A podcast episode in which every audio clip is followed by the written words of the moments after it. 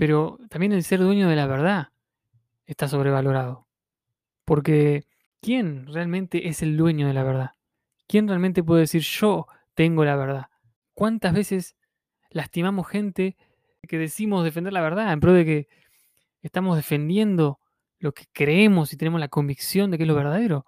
Pero si al hacer eso, al defender esto, lastimamos gente, salvando las distancias, estamos siguiendo la línea de los nazis, la línea de los cruzados, la línea del régimen soviético,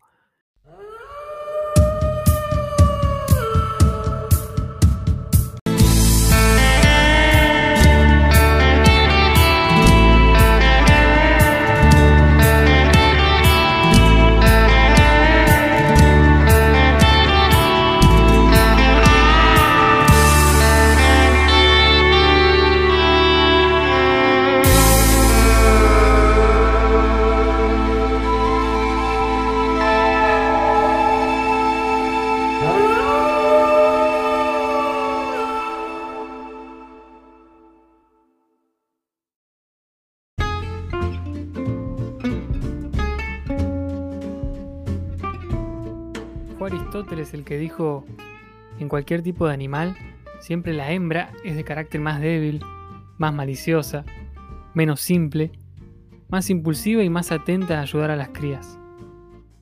En la sociedad en la que vivía este filósofo griego, o tal vez, mejor dicho, hasta en la sociedad de nuestros abuelos, esta declaración era la verdad, prácticamente indiscutida y aceptada. Pero, ¿qué es la verdad? Las verdades cambian a lo largo de la historia. La concepción de lo que es bueno o malo varía conforme las diversas culturas. La moral es definida por el contexto. ¿Será que algo así pasa con la verdad? A lo largo de los siglos muchos aseguraban ser dueños de ella. Pero, ¿realmente alguien tiene la posesión de lo verdadero? Si hay miles y miles de puntos de vista en un determinado tema, ¿solo uno está en lo cierto? O tal vez algo que podemos llamar verdad se construye con todos los diversos ángulos y lentes con que se la mire. Mi nombre es Santi Galeota, esto es el Lado Oscuro Podcast.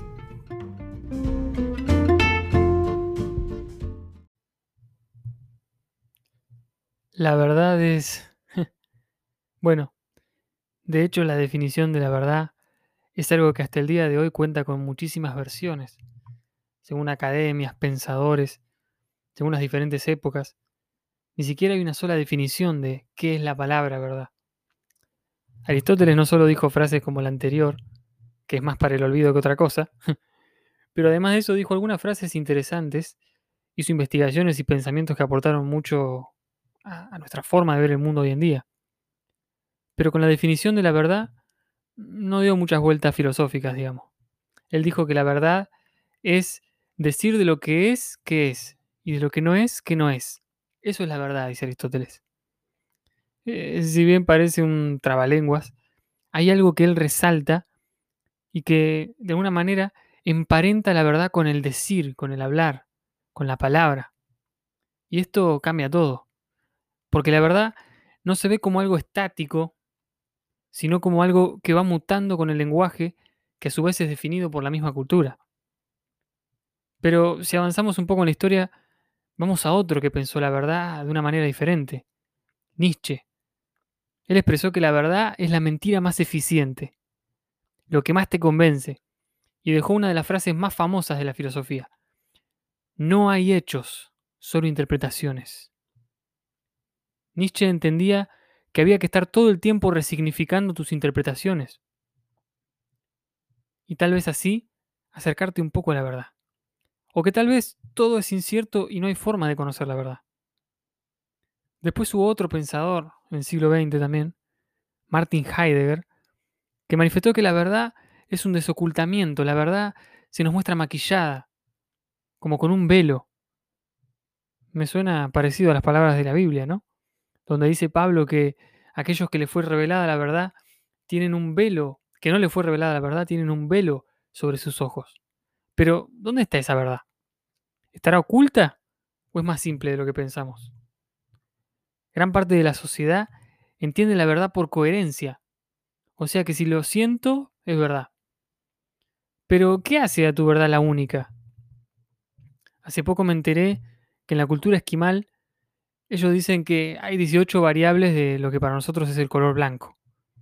Sin embargo, si un occidental ve cualquiera de estos 18 blancos, diría que es el mismo. Para nosotros son todos simple y sencillamente blanco. Pero algo nos hace pensar que ellos están equivocados. Pero ¿qué nos, qué, qué nos dice a nosotros que no, no somos nosotros los que están equivocados? Volvemos a Aristóteles. Las verdades son palabras. Aceptar al otro es comprender que las verdades son lecturas también. Hace unos meses empecé un proceso en el que empecé a cuestionarme todo lo que entendía como verdad, todas las certezas, todo. Empecé de cero. Empecé a, hacerme las preguntas que no me quería hacer, a cuestionarme las cosas que no me quería cuestionar, a entrar en temas que no quería entrar o que me parecían que tal vez inconscientemente, que si entraba iba a perder ciertas seguridades, que si entraba iba a perder ciertas bases en mi vida o en mi forma de pensar. Pero empecé de cero y me, inspiró de alguna manera algo que dijo un mártir que se llamaba Juan de la Cruz. Y él dijo que para conocer realmente a Dios había que empezar de cero y borrar todos los preconceptos, todas las ideas previas que tenías en tu cabeza, por cultura, por escuchar de otros. Dejar todo eso a un lado y cuestionarlo casi sin piedad, ¿no? Y él llamó a esta etapa la noche oscura del alma. Creo que es un proceso jodido, es un proceso intenso, un proceso complicado también, pero es tan necesario. Yo creo que es tan necesario que no le tengamos miedo a meternos en esos temas, a meternos en esos cuestionamientos que tenemos, en, en poder hablar las cosas, debatir las cosas, primero en nuestro interior, con nosotros mismos, en el caso de tu espiritualidad, si, buscas a Dios, buscar esa verdad, buscar realmente conocer a ese Dios sin ninguna idea que ya esté en tu cabeza de antes, previamente. Pero también se puede aplicar a cualquier tema. Si vos tenés una convicción sobre un tema, ya sea político, una ideología, un pensamiento sobre un familiar, un pensamiento sobre un tema personal, un tema filosófico, lo que sea. Si vos te cuestionás todo eso desde cero, vamos a dar cuenta que un montón de cosas las aceptamos porque vienen ya sea de tradiciones, ya sea de que nos acostumbramos a pensar de cierta manera, o inclusive de que es más cómodo. Pero como digo, este proceso que Juan de la Cruz llamó poéticamente la noche oscura del alma, y hasta hizo un poema con respecto a eso, yo creo que es necesario porque en nombre de la verdad se realizaron exterminios, guerras, violencia extrema. De hecho, las masacres más nefastas se llevaron a cabo con excusas ideológicas o religiosas. Los cruzados, que iban desde Europa a Jerusalén con la idea de, que esa era la Tierra Santa, que tenían que hacer una guerra y recuperar esa ciudad, los cruzados aseguraban ellos tener la verdad. Los nazis, para que no, no conoce eh, cómo fue la historia de los nazis, ellos, eh, súper resumido, en, cuanto a, al racismo y el antisemitismo que ellos tenían, exterminaban a los judíos, tenían un plan de exterminio de los judíos, de aquellos que tenían deformidades o de, discapaci discapacidades eh, de, del cuerpo o mentales, eh, los que eran personas de color, ellos exterminaban al que era diferente, los gitanos, y lo hacían porque ellos creían que hacían un servicio a la humanidad matando a los judíos, matando a los diferentes. Ellos creían que tenían la verdad, que eran dueños de la verdad, estaban convencidos. De hecho, los soviéticos, en el régimen soviético, ellos creían que hacían por el bien común el hecho de torturar disidentes, cristianos y homosexuales, a cualquiera también que pensara diferente, ¿no? Y, todos ellos estaban convencidos, ellos eran los dueños de la verdad. Pero querido, querida, hasta el día de hoy hay familias que no se hablan por años porque ambos ven algo diferente del otro. Hay un punto de vista de un determinado tema. Yo, he visto en política familias que se han dividido. O tal vez en una discusión sobre algún tema que, es ridículo y hay familias que se han peleado. Hay un- una persona que yo respeto mucho que dice, el tener la razón está sobrevalorado, ¿no? Pero también el ser dueño de la verdad está sobrevalorado. Porque ¿quién realmente es el dueño de la verdad? ¿Quién realmente puede decir yo tengo la verdad?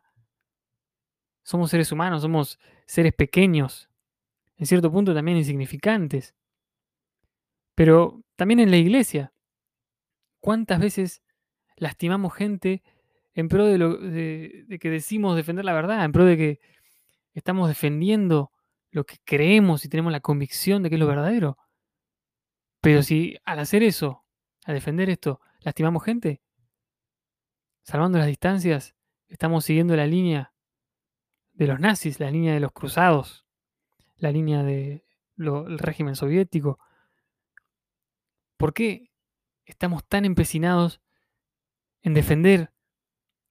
Y no solo en defender, sino tratar de imponerle a otros nuestra verdad. Pero que alguien me diga, ¿quién carajo dijo que había que obligar a otros a que piensen como yo?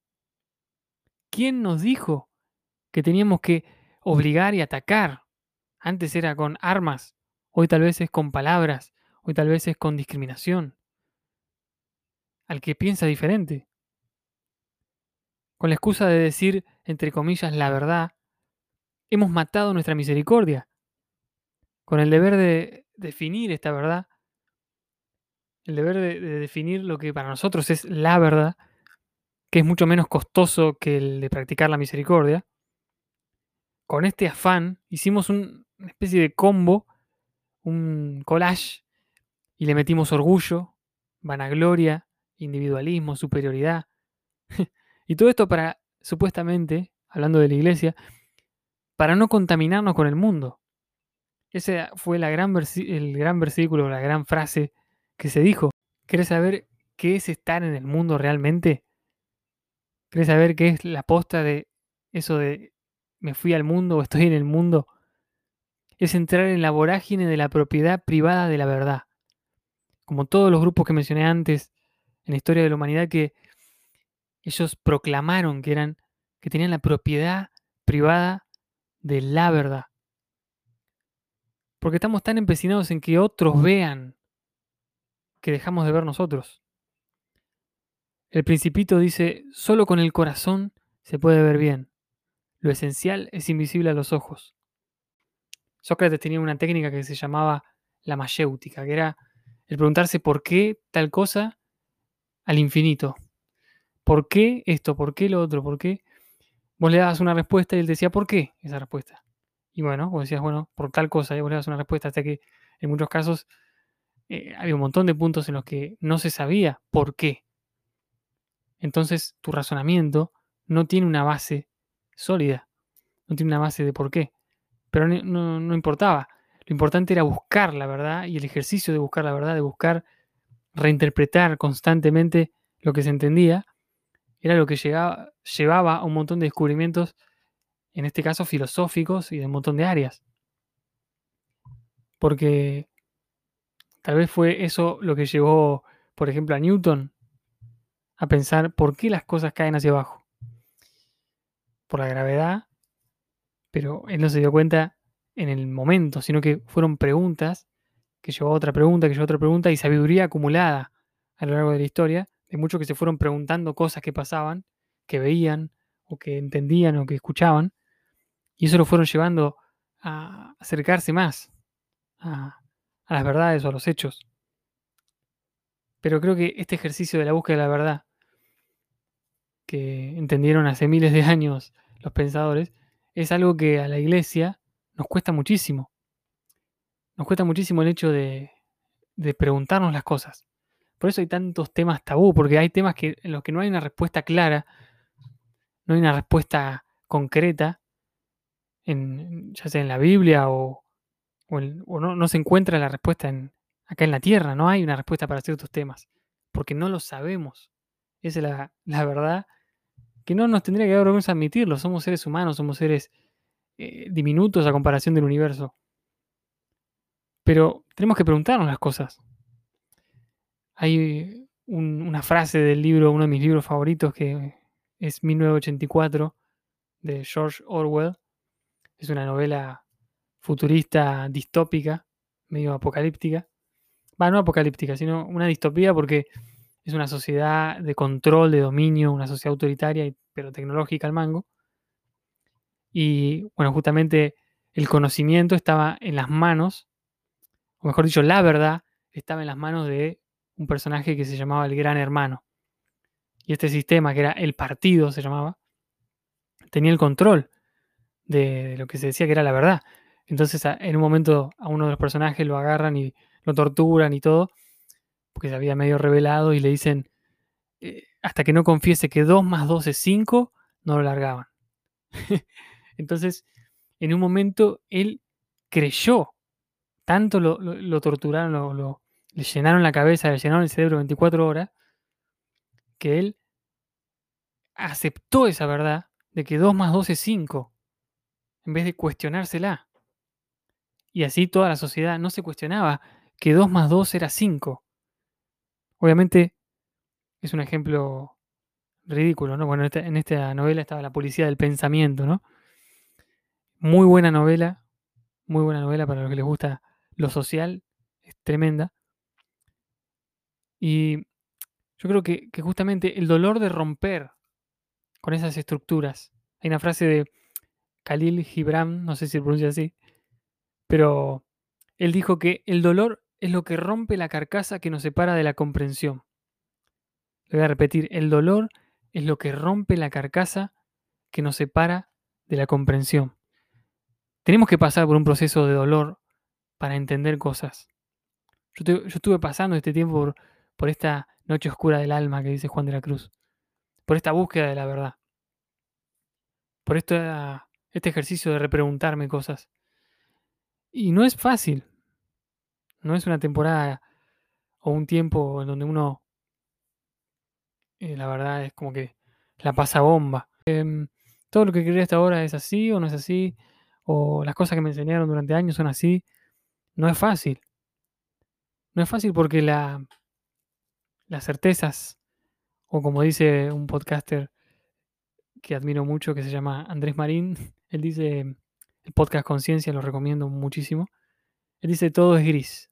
Tiene otro podcast que se llama Todo es gris. Y, y él dice, ¿no? Que en esta sociedad de los extremos blanco-negro, en realidad la mayoría de los temas son grises. No hay, no es ni un extremo ni el otro. Y yo creo que es un poco así. Este ejercicio, este ejercicio de la búsqueda de la verdad, de estar en esta, en esta ejercicio de la duda, ejercicio de la pregunta, nos lleva a entender que hay un montón de puntos grises. Y yo creo que Dios nos va llevando, para los que creemos en Dios, Dios nos va llevando por ese camino. Hasta que finalmente reconocemos, porque siempre decimos, bueno, ahora sí encontré el método, encontré la verdad, encontré la certeza en esto. Hasta que Dios nos va pegando cachetazo y cachetazo. es una forma de decir cachetazo. Pero de alguna manera nos va tratando. Y llegamos al punto en que decimos, bueno, no puedo encasillar a Dios, ni encasillar la verdad, ni encasillar todas mis convicciones en un solo método, de una sola forma, en un solo momento.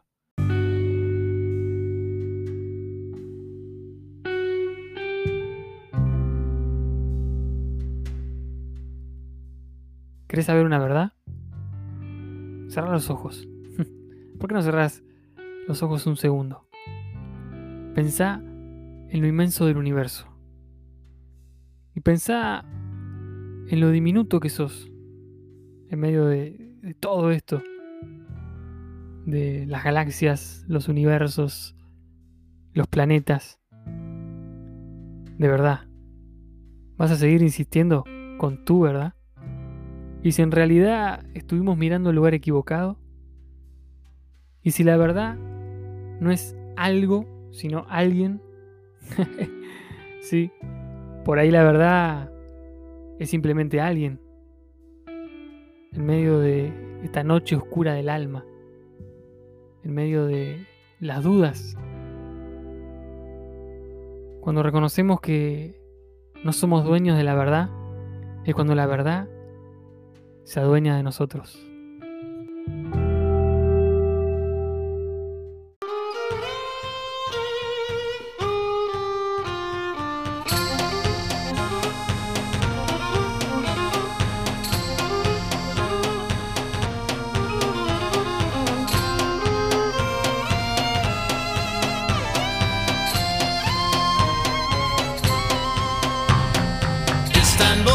Constantinople, now it's Istanbul, now Constantinople, been a long time gone. Constantinople, now it's Turkish delight on a moonlit night.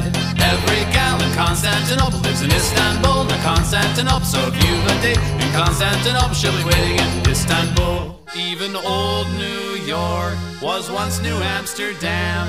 Why they changed it, I can't say. People just liked it better that way. So take me back to Constantinople. No, you can't go back Constantinople. Been a long time gone. Constantinople, why did Constantinople get the works?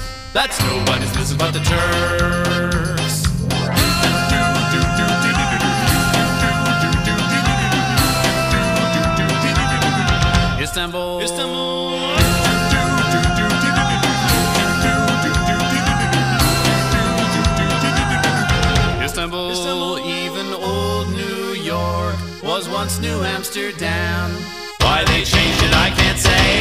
Just liked it better that way.